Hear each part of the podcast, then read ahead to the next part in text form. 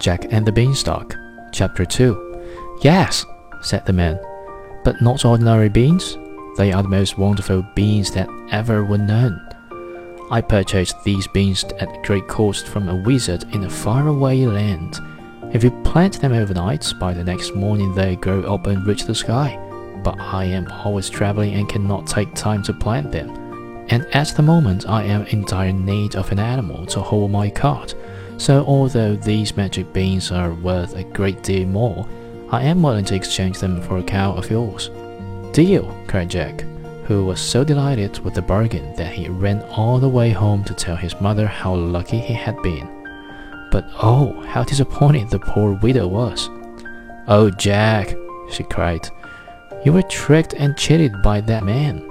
We have lost the cow and gained nothing in return but five worthless old beans.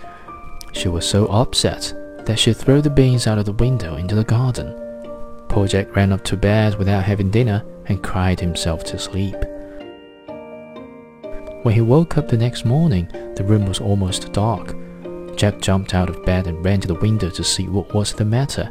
The sun was shining brightly outside, but from the garden there was growing a great beanstalk, which stretched up and up as far as he could see into the sky.